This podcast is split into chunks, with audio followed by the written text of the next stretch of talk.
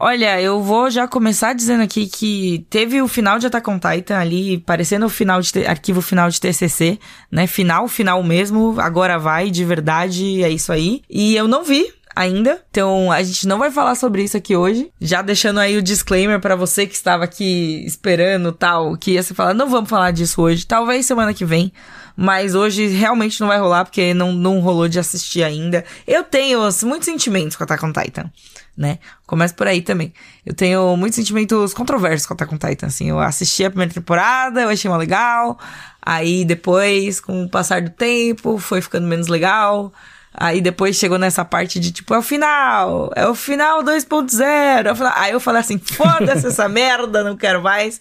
E aí eu parei de assistir, então estou um pouco atrasada. Preciso tirar um atraso, mas gostaria de assistir é, ao final, assistir o filme aí e ver, porque foram muitos anos acompanhando essa porcaria para não assistir o encerramento, sabe? Pois é, gente. É, chega aquele ponto que você já dedicou tanto tempo da sua vida que você tem que pelo menos saber se valeu a pena, né? Se, se, se terminou legal ou não. Eu sei, eu não sei nada de Attack on Titan do anime. Eu sei que tem uns bichos gigantes que atacam a humanidade e eles têm que se defender é, em volta de uns muros gigantes lá. Acho um, um, desenho, um anime esteticamente muito bonito.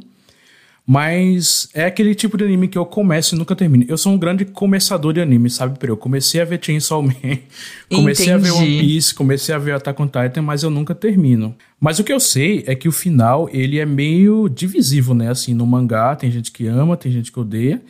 E pelo que eu vi no Buzz, assim, no nosso canal do Telegram, aliás, um beijo para os nossos queridos é, seguidores do Telegram. Beijão pra vocês. Maravilhosos. É isso. o final do anime também foi meio. Algumas pessoas acharam muito bom, algumas pessoas acharam muito ruim. E é isso, né? Anime sempre dividindo, sempre gerando treta aí, gerando conteúdo pra gente. Exatamente, assim que é bom. Mas é isso, gente. Esta é a não notícia, essa é a ausência confirmada desse episódio, tá? A ausência confirmada tá com Titan. Vamos agora para a escalada dos assuntos que vamos falar de verdade. Crema.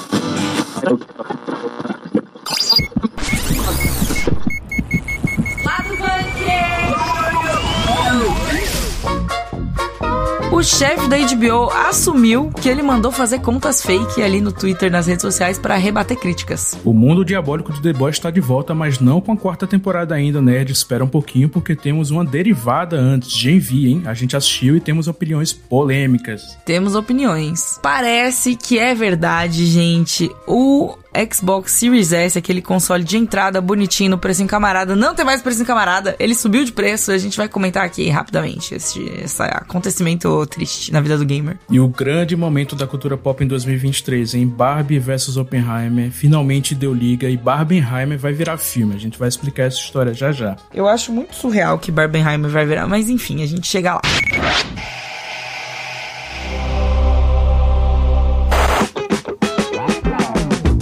Começando com os assuntos aqui, o Chase Bloys. Eu, que nome terrível de falar em voz Gente, alta, né? É um, é, é começa por aí já. Gente, é assim, nenhuma figura de respeito assim se chama case. Não consegue, você não consegue me dizer um case que vem alguma coisa boa dele, sabe? Mas, não conseguimos falar um case de sucesso, desculpa. Case Boys, o CEO da HBO, foi dar uma entrevista ali pra Rolling Stone, né, a revista e tal. E daí ele começou assim, não, vamos lá, gente, 2024, aí futuro, várias coisas, temos várias coisas aí pra mostrar, pra fazer, não sei o quê.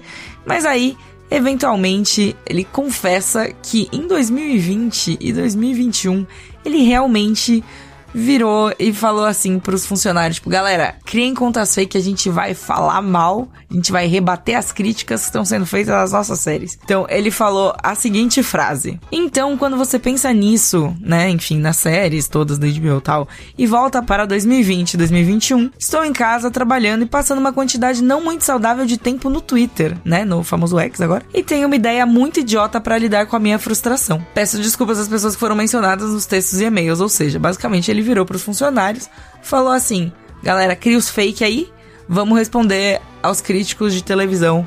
E, e, e vamos, vamos mandar é, responder aí as críticas deles, mandar a mensagem ali para eles. Pois é, né, Pri? Muito doido essa história toda. E aí só prova que executivo realmente, quando você tem muito dinheiro de sobra, você tem tempo para fazer qualquer coisa que você queira, né? Porque, meu Deus do céu. E é uma história muito doida, porque esse Exposed, né, veio da Rolling Stone, como você comentou aí. E aí o pessoal notou que realmente tinha umas contas que era tipo aquelas fotos de, de banco de banco de imagem umas bios super aleatórias, tipo, sei lá, senhor K, funcionário da Chimira Chablau Vidros, falando, comentando, ah, esse crítico não sabe nada, ele é não sei o que. Diz muito sobre a internet, porque não eram tantas contas assim, era geralmente era um comentário ou outro, mas criava esse efeito manada, né, de redes sociais. A pessoa via uma pessoa falando mal do crítico, e aí já viu, né, Twitter, o que virou nos últimos tempos, virou essa, essa avalanche aí de, de comentários, todo mundo tem opinião, todo mundo fala. Mas eu acho muito doido que ele, ele não só ounou, né, o erro, ele admitiu mesmo, não, fiz mesmo, Mandou um leve foi mal, tava doidão, mas ele reconheceu. eu, fiquei, eu fiquei muito com esse sentimento. Eu queria usar literalmente essas palavras, assim, tipo, mano, eu sinto que esse, esse pedido de desculpa dele, que é um pedido de desculpa merda, né? Que ele falando assim, é. tipo, pô, é literalmente um foi mal, tava doidão. Tipo, nossa, tava doidão de pandemia ali, pá, de, de isolamento, de ficar em casa na internet e pedir pros meus funcionários criarem fake pra gente. Sabe? Tipo, gente, é. você tá doidão, sei lá, você não, não. Sei lá, cultura de abuso no trabalho, sabe? Tipo, coisa horrorosa, coisa é, de cultura de assédio, assim, sabe? E acho que nem precisa, né? Porque HBO já, já tem um tempo, assim, a gente associa muito a HBO às séries de Prime, né? Topo de linha, tipo Band of Brothers, Game of Thrones, quando era bom, e até recentemente mesmo eles estão mandando muito bem. Tem Euforia, tem White Lotus. Acho que eu realmente acho desnecessário, sabe? Como ele falou, foi uma ideia ideia ruim, ideia idiota e é isso. É, então, enfim, muita essa energia do foi mal, tava doidão. Mas aí o cara, o que aconteceu com o cara? Nada, né? Ele aconteceu tudo isso, ele continua sendo CEO da HBO. Ele continua assim. Exato, é o que aconteceu? Gente. Nada né? Foi um famoso foi mal, tava doidão. E é isso, assim, tipo, a internet, gente, ela é. Vocês têm que tomar cuidado com as coisas na internet. Vocês têm que tomar cuidado com as coisas na internet. Eu acho que não tem outro jeito de falar isso. tipo, veja as coisas, tenha as suas próprias opiniões, sabe? Não vá, não vá seguindo a opinião dos outros só porque você não sabe se ela foi um fake criado por alguém só para causar discórdia, sabe? Exatamente. Conselho importante de Priganico. Aqui é metralhadora de conselhos bons, talvez. Mais ou menos. The one thing that is really apparent now is that we are all fucked up. E por falar em críticas, opiniões polêmicas, Priganico, tivemos aí a primeira temporada de Gen V, a série derivada de The Boys, que é uma série muito popular, que nosso público adora. E temos notícias boas, notícias ruins, depende de como o ouvinte vai ver. Porque eu assisti a todos os episódios semanalmente e não gostei da série. Não gostei nem Meu um pouco. Deus, Pedrinho não gostou. Vamos lá. Eu não lá. gostei. Os ouvintes devem ter reparado que Arthur Eloy não tá aqui, né? O nosso nosso hater é fofinho, então eu vou ter que cumprir esse papel, infelizmente, porque, gente, Gen V não bateu em mim. Desculpa quem gostou. Mas, só explicando, a série se passa entre esse intervalo de temporadas que a gente tá agora em The Boys, e ela acompanha basicamente uma universidade de jovens super-heróis, assim. O pessoal vai lá, estuda a arte de combate ao crime, arte de marketing, etc, para um dia, quem sabe, eles serem promovidos pra, pra rua mesmo, pro combate ao crime na rua, pro universo The Boys. E eu acho meio irônico que a proposta da série seja essa, porque eu senti que o Gen V é um The Boys mais diluído. No sentido de que, assim, ah, a série é jovem, então a gente tem que ir pro lado do The Boys, que é mais jovem mesmo, que é mais oba-oba, que é sangue, porradaria, pinto explodindo, não sei o quê. Só que o The Boys, ele usa tudo isso, ele usa esse choque, mas ele tem um conteúdo, sabe? Você assiste porque a trama é de fato interessante, você quer ver o que é que acontece. E o Gen V, ele parece subestimar o, o público jovem porque ele acha que só isso basta, entendeu? Só o choque, só o sangue, só a violência, só os corpos explodindo. E aí tem uma hora que cansa, sabe? Tipo, eu fiquei pensando, meu Deus, gente, é já, já vi demais, sabe? Tudo, tudo tem que ser corpo explodindo, tudo tem que ser sangue, tudo tem que nada. E enfim, é isso. Não gostei e tá lá minha crítica. Vocês podem ver aí, tem o um link no post. É isto. Meu contato com o Genvi foi ali literalmente a crítica do Pedrinho. então, eu não tenho muitas opiniões. Como vocês sabem, gente, você que é ouvinte lá do Bunker já há algum tempo, você já sabe que eu não assisto essas coisas. Assim, eu acho que The Boys ainda tinha alguma coisa assim, tipo, eu assisti a primeira temporada inteira, sabe? Eu estava lá. Eu, eu achei coisas interessantes para assistir ali. Mas é meio que o jeito que você tá expondo é como se fosse, tipo, isso só a parte que eu não gosto, saca? Que literalmente os gore, só a bobajada. É exatamente isso. Foi até o que eu escrevi no texto, assim. Tipo, o, o Gen V é meio como se ele tivesse tirado todas as lições erradas, sabe? Do, do The Boys. Tipo, viu The Boys Por que, que The Boys é bom? É porque tem sangue, é porque tem violência, é porque tem pinto explodindo, ou é porque tem uma história legal, uma história que subverte o gênero de herói e tal. Não, é porque é do humor da quinta série, então vamos fazer mais. E não é isso, gente. Eu acho que é um é um eu acho que, a mais. É, eu acho que isso também é, é, bem por aí. Eu acho que isso também faz parte muito da identidade da série, mas não é tipo o core da série, sabe? Tipo, Sim. É a identidade, é ali a embalagem, é ali, tipo, a parte de fora, assim, mas o que vem dentro mesmo não é bem isso, saca? Pra não falar tão mal assim, tem um personagem que é interpretado por um ator brasileiro, nosso querido Marco Pigossi, tá tendo uma carreira internacional bacana ele aí. Veio de novela e tal, agora tá na Amazon. E assim, se você é muito fã de The Boys, tem algumas coisas que vão ser bem importantes no futuro, assim. Eu não vou dar spoiler nem da série, nem do quadrinho, mas se você assistir, você vai ter esse contexto maior de uma trama bem importante que vai passar para a quarta temporada de The Boys, o criador já confirmou. E tem texto no Jovem Nerd, inclusive, ó, o ataque de oportunidade aí, ó. Tem texto. Ó, oh, boa, boa. tem aqui, inclusive, na descrição do programa, gente. É isso. Na descrição, deixou o link aqui, ó. Pra facilitar para você, é só clicar lá e tchau, entendeu? Se você não quiser assistir Gen V, inclusive, só lê esse texto, espera a quarta temporada de The Boys, tá? Ó, chuchu. Te poupando aí um tempo. Pelo que eu estou vendo, marginalmente, assim, por cima, né, de The Boys, porque querendo ou não, a gente acaba acompanhando, né, por causa do trabalho muito uhum. também. Mas eu acho curioso para onde a série tá indo assim, sabe? Eu acho que tem alguns assuntos que eles tratam ali que é muito curioso, já tem, né, enfim, várias coisas aí que deixaram no ar, que eu peguei meio por cima assim, fiquei bem curiosa, mas também vale lembrar que Gen V já tem uma segunda temporada confirmada, então não estamos esperando apenas a quarta temporada, né? Também estamos esperando a quarta de The Boys, estamos esperando a segunda de Gen V também. Isso mesmo, estamos esperando a quarta de The Boys, já tá gravada, já tá tudo filmado lá, estão trabalhando na pós-produção.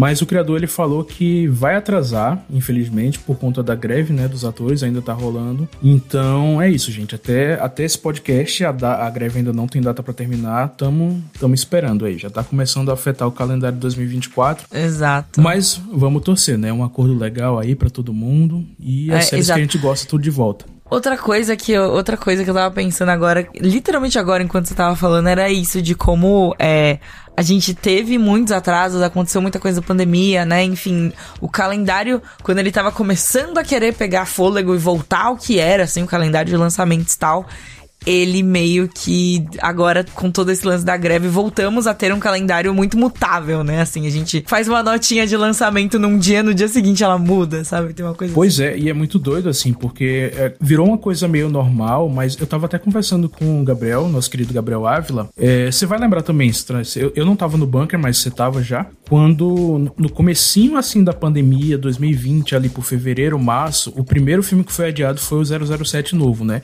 E, e foi adiado um ano, assim, era uma coisa meio inédita. A gente pensou, caraca, adiaram um ano, então o filme devia estar uma merda, não sei o quê.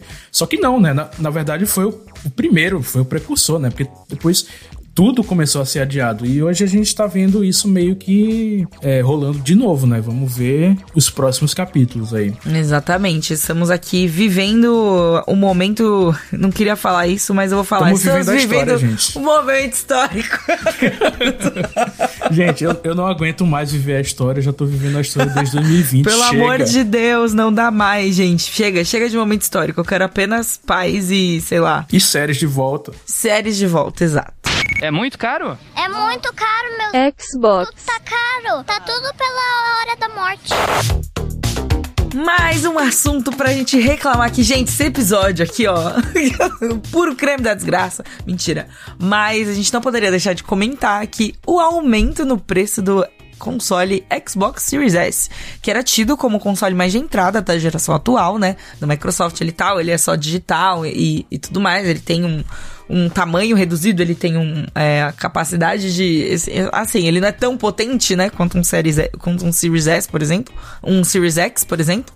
Mas. E ele era um console que dava ali para pagar, entendeu? Você juntava ali várias prestações, pá, mandava ali, pá, entendeu?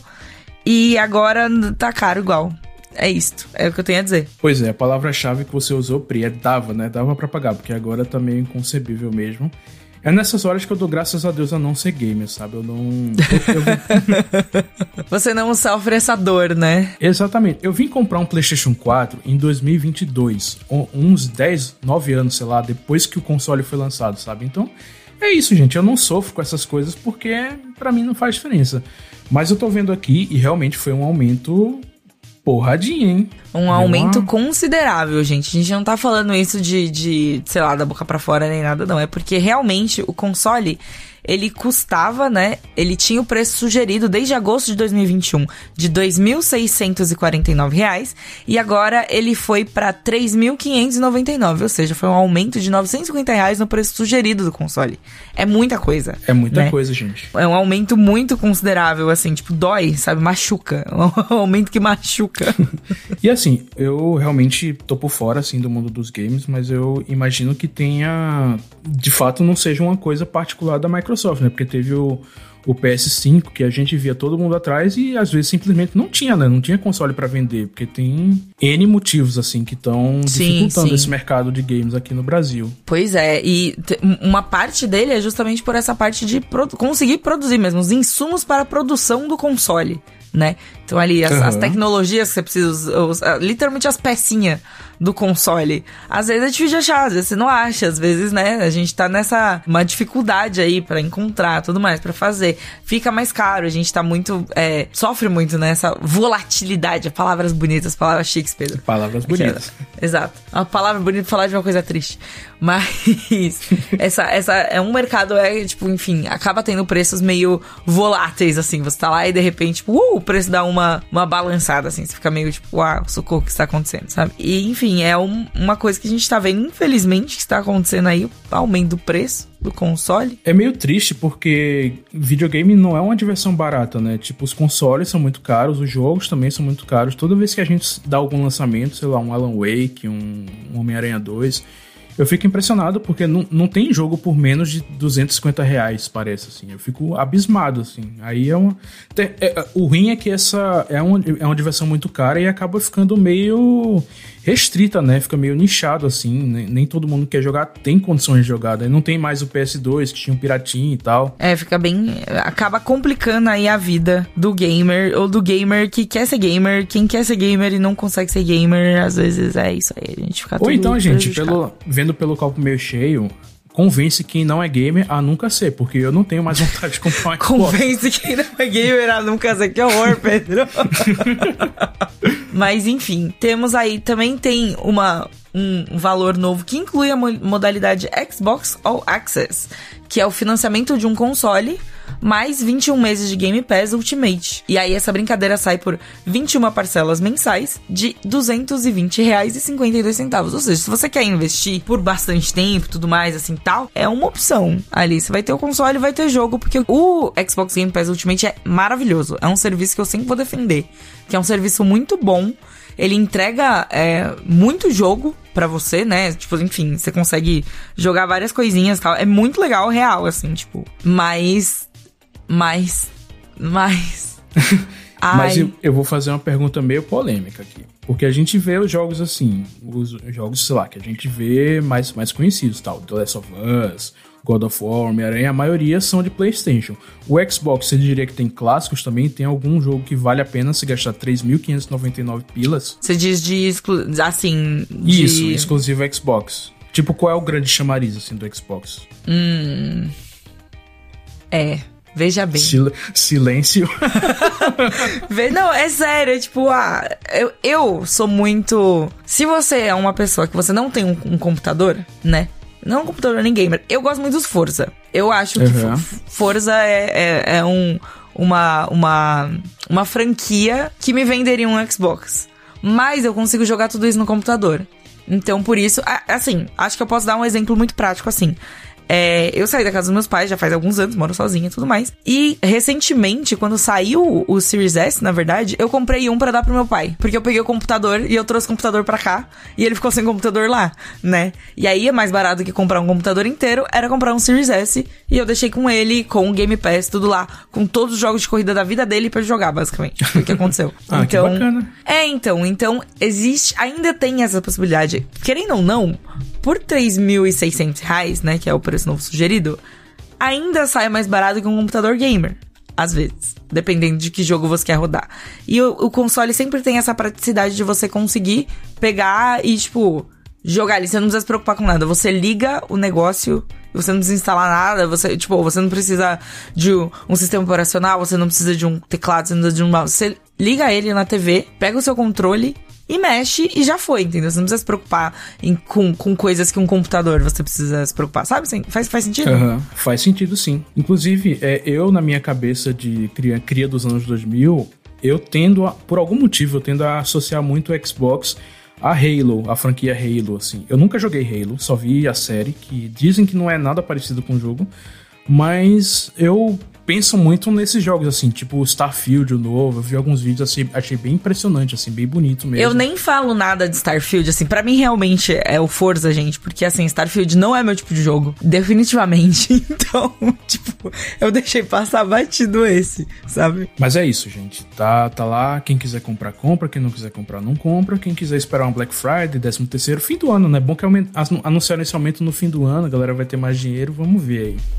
É, mas assim, espera-se que realmente seja um, um momento, tipo, meio decisivo, assim, tipo, pô, socorro, sabe? Tem também um fato que eu acho que vale a pena a gente comentar aqui rapidamente, que é quando a empresa lança um console, o console não dá lucro. Console geralmente é uma coisa que traz prejuízo para as empresas, né? Porque é muito ah, é? caro é? para você construir um console. É, tipo, a venda de console não se paga tanto, tipo, não se paga, entendeu? Eles não conseguem break even, eles não conseguem, tipo, sabe? Porque console é uma coisa cara. É, é uma coisa cara para uhum. fazer também. Não é uma coisa cara só pra gente comprar, é uma coisa cara para ser feita também. Então, é, geralmente eles calculam ali uma margem que dá pra ter de preju ali, pá, mais ou menos. E aí eles ganham justamente vendendo o jogo. Que é uma. Assim, acontece.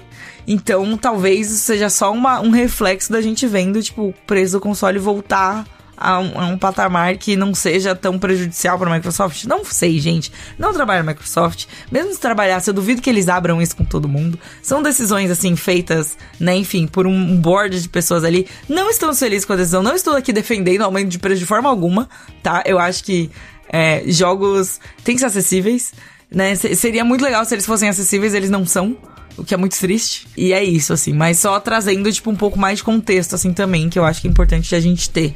Nem que seja para reclamar com mais propriedade. Aham. Uhum. Hi Barbie. Hi Barbie. Hi Barbie. Hi Barbie. Hi Barbie. Hi Barbie. Uh. Hi Ken. Hi Ken.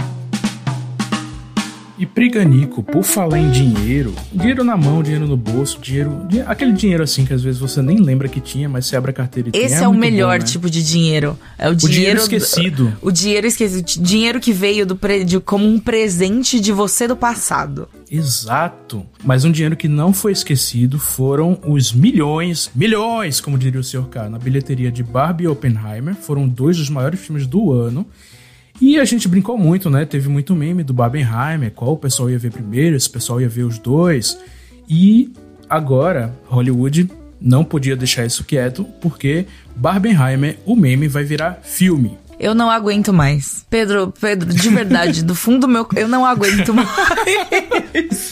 Tem que acabar Hollywood, gente. Meu Deus do céu, por que, que eles vão fazer um filme disso, sabe? Tipo, tudo vira filme. A partir do momento que as coisas começaram a. que a, que a galera começou a fazer filmes da pandemia sobre a pandemia, eu fiquei já, tipo, Nossa, gente, sério. Trend, esse acabou. Trend. Lembra? E, e, tipo, não foram. Teve gente que tratou muito legal, fez coisas legais, tipo, tratou do, do, do assunto tal, mas é tipo um sabe, é você pegar o ataque de oportunidade do pior jeito possível.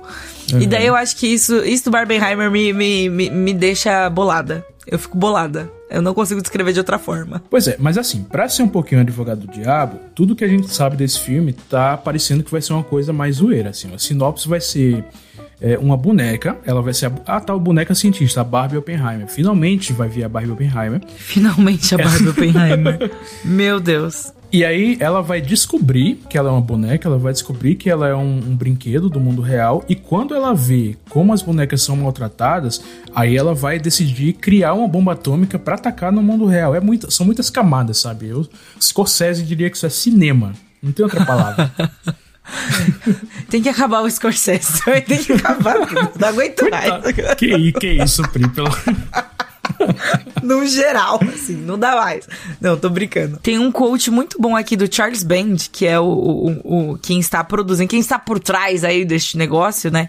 Que numa entrevista ao Hollywood Reporter, ele falou assim que, ah, essa também é uma oportunidade de se divertir com a união bizarra destes dois filmes, com a combinação de atmosfera de Barbie e da escuridão de Oppenheimer. Você mistura isso e tem uma grande oportunidade para criar humor. E tipo, assim, todos os memes que nasceram de Barbenheimer não me São deixam legais, discordar, vai. entendeu? É Isso tem, não me tem, deixa ele discordar. Tem um ponto. Ele tem um ponto. Mas eu não sei, gente. Acho que nem tudo precisa virar filme. Deixa as coisas, deixa o meme, deixa ser só aquela época mesmo. Foi tão legal, a gente já riu, mas vamos bola pra frente, sabe? Pra quê, sabe? A obsessão de transformar todo tipo de entretenimento em mais entretenimento, sabe? Você pegar um entretenimento tipo, sei lá, um meme, e você desdobrar ele em mais entretenimento, tipo, sei lá, não sou contra, tá? Tem coisas, mas tipo, filme de jogo, jogo de filme. Filme do emoji, Pri, você lembra? Filme do emoji, filme do emoji. Não, não, nossa, acabou, acabou, entendeu? Tipo, você pegar essas coisas, você fazer um filme de emoji, não faz sentido, sabe? Você, nossa, meu Deus do céu, Pedro, você libertou agora o pior, pior que há dentro de mim, assim, tipo, sério. Nem tudo precisa ser filme, galera. Tem coisas que são legais do jeito que elas são. E tipo, momentos hype assim são legais do jeito que eles existem, mas eles existem e aí eles passam, entendeu? Isso daí é assim, a, o potencial de sair alguma coisa divertida disso é grande, é grande, não vou mentir. Pode ser divertido, mas ao mesmo tempo, uh, sabe? Qual a necessidade? Por que, que a gente tá aqui discutindo isso? Sabe? Pois é, né? eu, eu realmente não tenho, não tenho expectativa nenhuma, assim. Provavelmente eu vou ver, porque eu adoro essas coisas bizarras, assim. Então, e realmente tem um fator de curiosidade. Mas é como você falou, sabe, Pri? O Barbenheimer foi um movimento tão legal, assim, que nasceu de forma orgânica, veio dos fãs e tal. O elenco do, do, do filme, dos filmes abraçaram. Foi foi meio foi meio que um, um, uma Polaroid, né, de 2023. Eu diria que foi o grande momento da cultura pop em 2023, foi Barbenheimer. Foi, foi e, mesmo. Mas é uma pena que, as, mais uma vez, voltando ao tópico do Gen V, que as lições erradas sejam tiradas dessas coisas, né? Mas. Pois é. Hollywood, Hollywood Hollywoodizando. Hollywood Hollywoodizando. E, tipo, eu acho que isso diz muito sobre. Isso fala muito sobre tudo, Pedro. Sobre a sociedade. Começa, né? Tipo, a sociedade. Fala sobre né? o nós, consumismo. Nós, nós, vivemos numa sociedade. Vivemos em uma sociedade, entendeu? tipo. Em que Barbenheimer vai virar filme. Coringa 2, entendeu? Eu sou contra. Eu. Nossa, gente, que episódio maravilhoso. Mas eu sou muito contra a existência do filme do Oppenheimer. Eu já falei disso para algumas pessoas, mas eu sou contra a existência desse filme. E daí, sabe, ver isso sendo desdobrado de várias formas e ver, ver isso, sabe? Ah, gente, sério. Mas você não viu o filme, Pri? Não vi, sou contra. Caramba. Não, eu sou literalmente contra. Causa. Comprometimento à causa, assim. Tem, não existe nada Nada, zero coisa. Juro pra você, Pedrinho, nada nesse filme que me interesse. Nada. Tipo, eu não quero saber a história do, do criador da bomba atômica. Pra, que, pra que, que eu vou querer saber essa história? Entendeu? Tipo, o é que, que, que, vai trazer na minha vida? O que, que vai mudar na minha vida? É pra eu ficar com dó dele? É pra eu criar empatia com o cara? Não, velho. Eu não vou assistir esse filme. não tem nada, nada, zero coisa. Não, mas o cinema, não sei o que. Eu assisto outro filme bonito, com filtros no ar lá. Foda-se, meu irmão. Posso ver qualquer filme que tenha a mesma, vai ter o mesma vibe e não vai ser sobre um cara fazendo, entendeu? Tipo, por que, que eu vou assistir esse filme? Eu não quero saber a história desse cara. Eu não quero, eu não quero, tipo, ter nenhum tipo de empatia com a história dele, sabe? Não tem nenhum motivo pra pisar numa sala de cinema pra X. Enfim, é isso, gente. Essa é a minha é opinião sincera é, sobre Oppenheimer. Nossa, de, depois, de, depois desse descarrego, eu vou até ficar, vou até ficar calado porque eu adorei o Oppenheimer, mas. Mas é, enfim, acho que são pontos de vista, assim, tipo, de verdade. Não tem problema. Eu, eu pessoalmente acho que, tipo, não tem nada nesse filme que me atraia nesse sentido de, tipo, eu não quero conhecer essa história, sabe? Tipo, eu não tenho a menor curiosidade. Eu não, eu literalmente não me importo. Que se exploda o Oppenheimer. Exatamente. Porra, Pedro. Foda. Mas você pode trazer seu contraponto também, se você quiser. Tá, então vou tentar. tentando defender o Oppenheimer. Então, sabe? Você está tentando defender o Oppenheimer, sabe? Você vai defender ele. Por que, que você vai defender ele? Sabe? Por que, que esse filme existe? Entendeu? Não, não faz sentido. Tá. Então, é, é. Trazendo, mais uma vez, fazendo good copy aqui. Eu assisti o Oppenheimer, assisti Barbie também, gostei muito dos dois. Eu não fiz a sessão dobradinha, queria muito, mas não dá, gente. Cinco horas dentro do cinema, seis, não. Não tenho cérebro para isso. Mas eu gosto do Christopher Nolan, gosto de da maioria dos filmes dele. E realmente, assim, eu sei que tem todas essas questões. É, é a história de uma tragédia provocada por americanos, contada por um diretor ocidental, então tem todo aquele viés meio patriota e tal. Mas eu senti que um, não é um filme exatamente sobre a bomba atômica, mas sim sobre os efeitos que a bomba trouxe para a vida do Oppenheimer, mas também para os japoneses, é claro, né? Foi uma, uma tragédia de proporções enormes, assim, na, na história da humanidade. E eu senti, eu pelo menos senti que o Nolan, ele fez esse, esse retrato de uma forma bem respeitosa, mas muita gente realmente ficou sentindo falta, assim, de, ah, mas por que, que ele não mostrou o lado dos japoneses? Por que, que ele não mostrou a tragédia da bomba? E eu sinto que o filme, o filme não é, não é esse filme, entendeu? Não era não era a intenção dele realmente, mas nem por uma questão de, de tentar apagar essa dor, essa mágoa, nem nada, mas de realmente a história ser mais de como as atrocidades que vieram da criação do Oppenheimer tiveram esse peso nele enquanto pessoa, sabe? Então achei um estudo de personagem bem interessante nesse sentido. E bem, muito bem feito, assim, né? Christopher Nolan não tenho o que falar. Mas eu gostei mais da Barbie, tá? justo, justo. Enfim, Barbie era um assunto que já ressoa comigo, né? Enfim, o universo feminino, todas essas coisas assim, é bem, bem legal. Barbie é incrível. Mas eu não tenho mais, tipo, mesmo você me contando tudo isso, eu não tenho o menor interesse em saber. Eu sei como isso Eu sei, tipo, o resultado que teve disso e eu legitimamente não me importo com Pri, o Oppenheimer. Acho que, você, acho que você, você vai acabar fazendo que nem a nossa querida Thay Garcia, assim. Quando ela pega algum voo longo, ela pega um filme que ela não queria ver, tipo Uncharted, e aí assiste. Você vai ver o Oppenheimer nesse contexto. Não vou, não vou. Eu, eu não vou. Sabe, e aqui é, aqui é um momento, é, um parênteses interessante também. Tem, sabe que eu ando fazendo muito quando eu pego voos longos assim? Eu pego e eu vou no, na sessão de filmes estrangeiros, que tem, né, geralmente nos aviões e tal. E daí eu vou ver um filme que eu nunca assistiria. Tipo, ah, um filme indiano um filme que eu nem sabia da existência e aí eu vou lá assistir, tipo, assistir ah, um filme bom. sobre um sobre uma casa de lamen, tipo, um filme chinês sobre uma casa de, de, de macarrão que um cara tinha, que uma moça herdou da família, sabe umas coisas assim? Eu Caramba, pego assim nos filmes mais, mais assim, não fazia ideia que isso existia e vou assistir. E é muito legal, assim, eu, eu me sinto mais, eu sinto que eu estou aproveitando melhor meu tempo, basicamente. Quem diria, né? Entretenimento de bordo servindo grandes surpresas aí pra Priganico. Exatamente, eu vi uns filmes terríveis, mas já vi uns filmes muito legais. Eu vi um filme chamado, como era o nome do filme? Era Lamen. Era um filme sobre lamens. Um e daí era sobre tipo, lamen. É, e aí era tipo um cara contando sobre a criação criação do caldo, não sei o que, isso aqui. E eu fiquei muito entretida. Foram duas horas muito, muito, muito, de muito entretenimento. Por sorte, não estava com fome. Porque dentro do avião não ia conseguir comer um lamenzinho, né? um lamenzinho é bom, hein? Mas é, uma, é um momento que eu aproveito, assim, para pegar, para expandir, assim, sabe? Ver os horizontes, assistir outras coisas. Fica a dica pros ouvintes, então, né, gente? Vai viajar de avião, assistam filmes. Nunca sabe o que pode te esperar. Exatamente. Fuça, fuça o catálogo de filme. Não fica ali só nos mais assistidos, só nos mais, entendeu? Dá uma fuçada. Às vezes você encontra aquele filme, sei lá, um filme chileno que você nunca ouviu falar, mas que, pô, vai ressoar com você naquele momento, sabe? É bem divertido. Maia tem opiniões.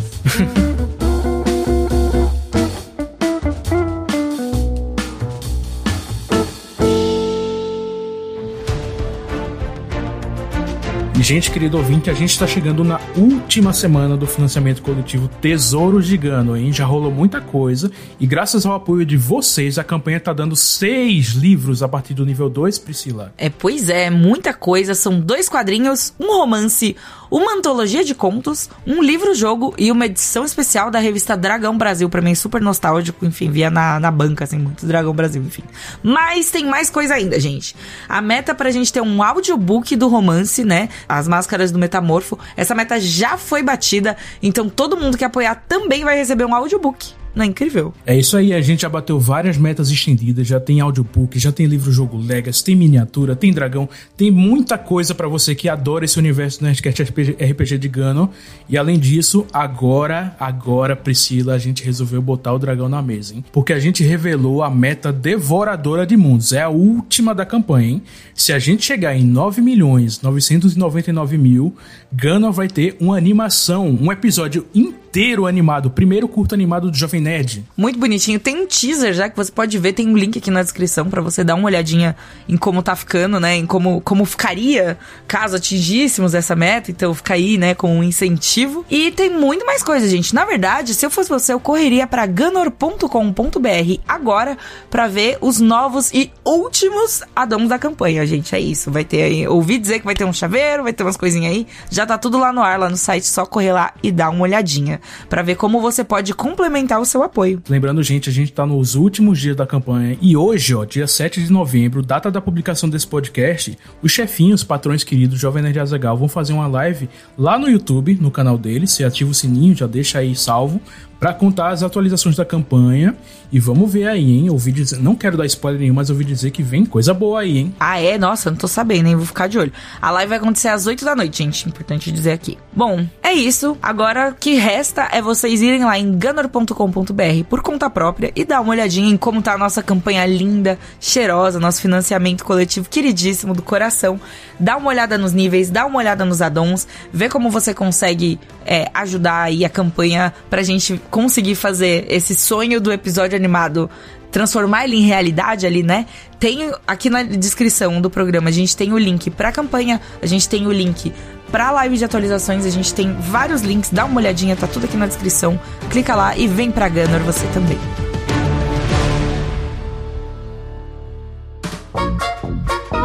Isso, estamos aqui chegando ao fim deste episódio lá do bunker que eu não sabia que ia ter tanto ódio no meu coraçãozinho, mas eu senti que eu destilei muito ódio hoje. Pedro. Destilamos, né, Pri? Tá no fim É. do ano, né? Novembro, a gente não aguenta mais. Aí a época de ação de graças, negócio, caralho, entendeu? Eu tô, tô Caralho, a puta, gente quer reclamar. a gente quer reclamar, entendeu? Nada a ver, nada a ver. E hoje também meu, meu debut como co-host, né? Como co-apresentador. É verdade. Promovido aqui no podcast. Estou num episódio muito recheado a ódio, do jeito que, Né? que eu gosto. Então, Do jeito que eu gosto, como assim, Pedrinho? Eu não conhecia esse seu lado, que que é isso?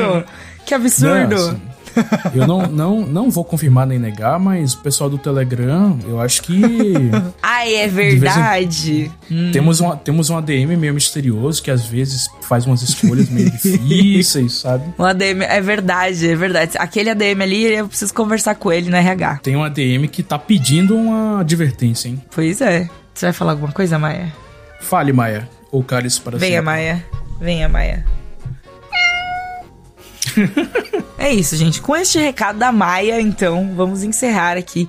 Uma coisa que podia rolar mais no grupo do Telegram, que eu acho que rola pouco, é foto da Maia. Eu vou postar uma foto da Maia trabalhando para pessoal do Telegram. Então, se você ainda não está no nosso canal do Telegram, entra lá, gente. É muito divertido. A gente posta várias baboseiras, a gente fica lá conversando, faz umas enquetes meio tenebrosas às vezes, que eu xingo todo mundo. É, a gente converte, tira dúvida, bate papo sobre os principais lançamentos. É bem divertido. E a gente posta as notícias mais importantes do dia também. Essa parte que a gente nunca lembra de falar, Exatamente, sempre né? fala nos comentários do podcast, a gente fala várias coisas, nunca comenta. Gente, tem notícia lá também.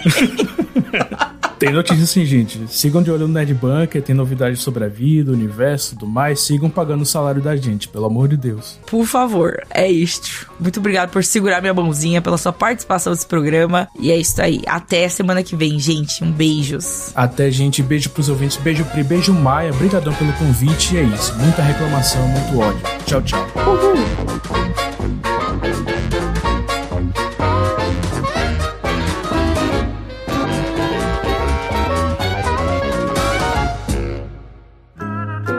Programa editado por Doug Bezerra.